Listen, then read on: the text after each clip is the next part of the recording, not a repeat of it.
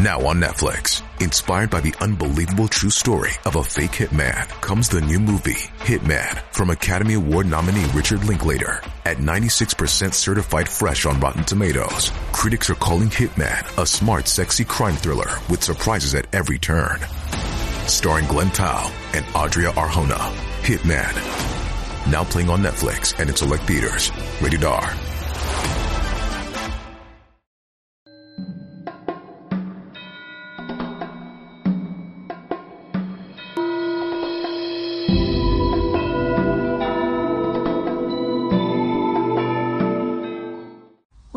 见佛法，欢迎各位师兄收看今天的节目。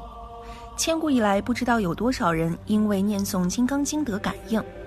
今天小编收集了一些实例分享给大家，希望各位师兄一起饶益，让我们一起共同念诵佛教最最重要的一部经，并将功德回向一切苦难众生。一，南怀瑾老师念诵《金刚经》感应实例。我年轻时到了杭州读书以后，我在里西湖认识了圣世和尚。这个和尚学禅参禅，如果按照禅宗所谓分成三关，先破出关，再进一步到重关，最后大彻大悟破末后老关，以这三关来做标准。我这个朋友真正是破了出关的，我俩成了好朋友。他要我教他武功，打拳啦，练剑啦。我开玩笑叫他四眼和尚。因为他戴个眼镜，好像四只眼睛的样子。有一天我去看他，在他桌子上摆着一本很漂亮的《金刚经》。他说：“你还是看看吧。”我翻开《金刚经》一看，觉得很有兴趣，有种特别的感情。我说：“送给我吧。”他说：“好啊，你要就拿去。”我拿回来，早晨晚上自己就坐在学校会客室的角落里念《金刚经》，一下子念不完，就早晨念一半，下午或者晚上念一半，自己合个掌。把经立起来，这样念，念了不到一个礼拜，有一天念到无人相、无我相、无众生相、无寿者相，完了念不下去了，因为我都没有了，我自己没有了，找不到我了，把经一合就愣在那里不念了。于是我赶快跑到显地庵找圣世和尚，我这个和尚朋友开了门，他看我这个样子愣了一下，笑一笑说：“怎么样？”我说：“你那本《金刚经》给我，我回去就念。”今天念到无人相、无我相、无众生相、无寿者相，找不到我了，我的身体也没有了，什么都没有了，而且经也念不下去了，不要念了。不是不肯念，是没有念头可起了，也没有文字可找了。他就合掌说：“恭喜你。”我说：“有什么可恭喜的？念经还念得昏头昏脑的。”他说：“这就对了，我也不过知道这个样子。”我说：“什么你也知道这个样子？谈何容易呀！”所以，本《金刚经》对于我就是如此因缘，因此我对佛法就有了因缘。二，庆处诵经增长寿命。昔时在雅瓦地方一寺庙内，有位僧人对佛法非常精通。他受沙弥戒后，与朋友们结伴去向一精通相术之相士，不问吉凶。相士为他们看相后，一一告知结果。特别对精通佛法的沙弥说：“虽然你非常聪明。”但你的寿命却很短暂，只能活到十八岁。过了两三年，相士之预言在沙弥的朋友身上一一应验了。他不禁忆起相士对自己的预言，非常害怕，于是就对上师说：“听说寂静处有许多佛经，请师允我去彼处。”经师许之。他到寂静处后，从诸多佛经中取出一本《金刚经》，他便发愿：“愿我以念诵此经的功德，能闻到寿命增长之声。”他依照自己的誓言，昼夜精进念诵。一天下午，他诵经的地方充满光芒。这时，有两位罗汉比丘手持经函来到他的面前，说：“这就是你所念诵的《金刚经》，你的寿命、福德和诵经之功德，除佛以外，他人无法衡量。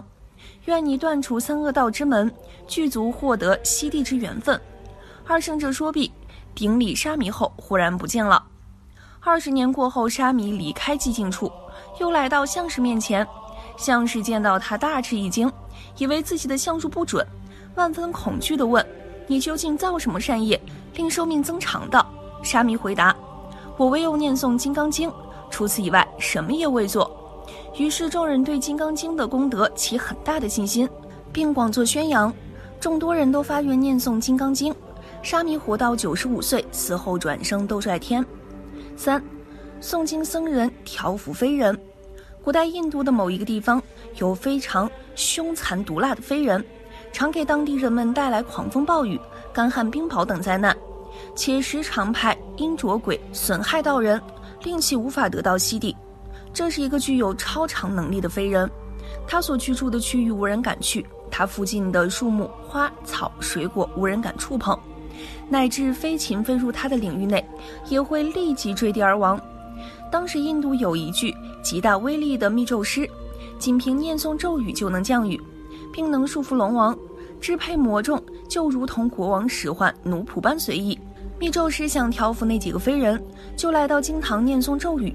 午夜时分，飞人将密咒师的头碎为几半。密咒师死后，他的一位具有很大能力的上师得知此事，到此处把弟子的全部字据拿出来。又在自己身上熏香涂药后，才进入经堂，以极其愤怒的形象念诵密咒。正在念诵的过程中，飞人进入起心，致使这位上师也吐血身亡。有一位持诵《金刚经》的年轻僧人，目睹了两位密咒师的不幸遭遇后，从自己家中取出香炉，准备前往经堂。有人劝他：“你最好不要去，否则会有生命危险。”僧人未听劝告，毅然独往。一进经堂，他就专心致志地念诵《金刚经》。当天下午，天空中突然乌云密布，电闪雷鸣，狂风暴雨，大地震动，许多大树被飓风连根拔起。在波涛汹涌的雨幕中，那位飞人的身体像大山般高大，身边围绕着众多执持各种兵器的眷属。但见他面目狰狞，口中燃火，鼻孔冒烟，发出刺耳的怪音，气势汹汹地冲入经堂，欲害僧人。但僧人置若罔闻，不是正念，一直专心念诵《金刚经》。飞人听到念诵《金刚经》的声音后，内心便寂静下来，嗔心也消失了。不久，风雨停止，天空转晴，飞人的眷属全部畏惧而逃，仅留下飞人独自恭敬合掌，右膝住地，对僧人说：“我本来想取你的性命，但刚听到您诵读《金刚经》的声音，我的威力即失，嗔心熄灭。”野蛮狂乱之心也没有了，我愿以您为上师，今在上师前发怒忏悔罪业，祈请身心得以清净。如是请求后，僧人问：“你为何杀害两位密咒师？”非人回答：“因我的内心不调柔，性格残暴，故二人不能抵挡我的威力，而被我诛杀。”由此可知，如果对《金刚经》的真实功德升起信心，若有人抄写、听受、读诵。为人宣讲或做种种供养，则其福德、寿命、地位等方面的功德不可思议。四，病中或起事抄经得解脱。一寺院内有位比丘名达玛嘎巴，他建修了一座殿堂，并特意设置了佛堂、客厅、官房、仓库等。在殿堂的旁边，又修建了一座供养殿。他又发清净心，把世间所有的经论全部抄写一遍后，准备存放供养于殿中。到春季时，比丘患了重病，正在痛苦难耐之际，他的境界中出现一座金银制成的经堂，有许多以各种珠宝严饰的天人，其中一僧人形貌庄严，具足威仪，手持经函，来到他面前说：“你一生中虽然造了许多善业。”但因享用三宝财物，善恶混杂，现将马上堕入无间地狱。若欲清净住罪业，应以抄写《金刚经》做忏悔，这样你的全部罪障很快会得以清净的。比丘听后忍痛起床，回忆僧人之忠言劝告，恢复了正知正念，立即用自己的财产作为抄经的费用，抄写了一百部《金刚经》。这以后的很多年中，他的财富圆满，而且寿命也延长了。寿终后，转生于弥勒佛的刹土。五，从地狱中获得解脱。一施主病死后来到阎罗世界，看见众人中有一比丘。阎罗王问比丘：“你入佛门后造过什么善业？”比丘回答说：“我读诵过《金刚经》。”阎罗王听后立即从法座下来，向比丘合掌顶礼，并说：“您是真正的具德天子，来此辛苦您了。”此时，空中出现五颜六色的彩云，云中显出一个有许多珍宝所严饰的宝座。比丘坐上宝座，徐徐升入空中。这时施主又看到阎罗世界里有很多狱卒，个个支持锐利的兵器，如凶神恶煞一般。其中有人喊他的名字，问道：“你在人间做过什么善业？”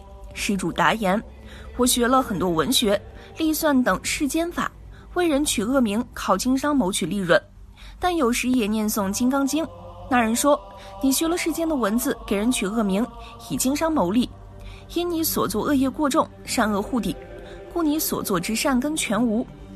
阎罗王也告诉施主，此处与其他地狱不同，这里有极大苦受。不信，你看看背后的那个众生吧。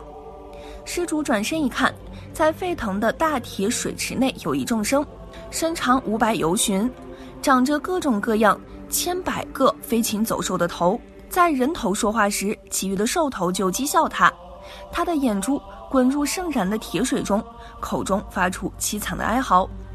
阎罗王继续说：“此有情前世为人时，精通施法间，依靠秤斗短斤少两骗人钱财，常对他人讥讽毁谤取恶名，故感受此果报。本来你所造的罪业果报与此人相同，但因你写《金刚经》之福德，故免受此果报。先派你到人间，劝人行善断恶，奉行三宝。”读诵大乘，不依世间的邪会而造诸恶业。施主回到南赡部洲后，劝人远离取恶名等不善业。他一心一意念诵《金刚经》，死后转生三十三天。好了，今天的内容就和大家分享到这儿了，期待大家在视频下方留下自己的感悟。那我们下期节目再见。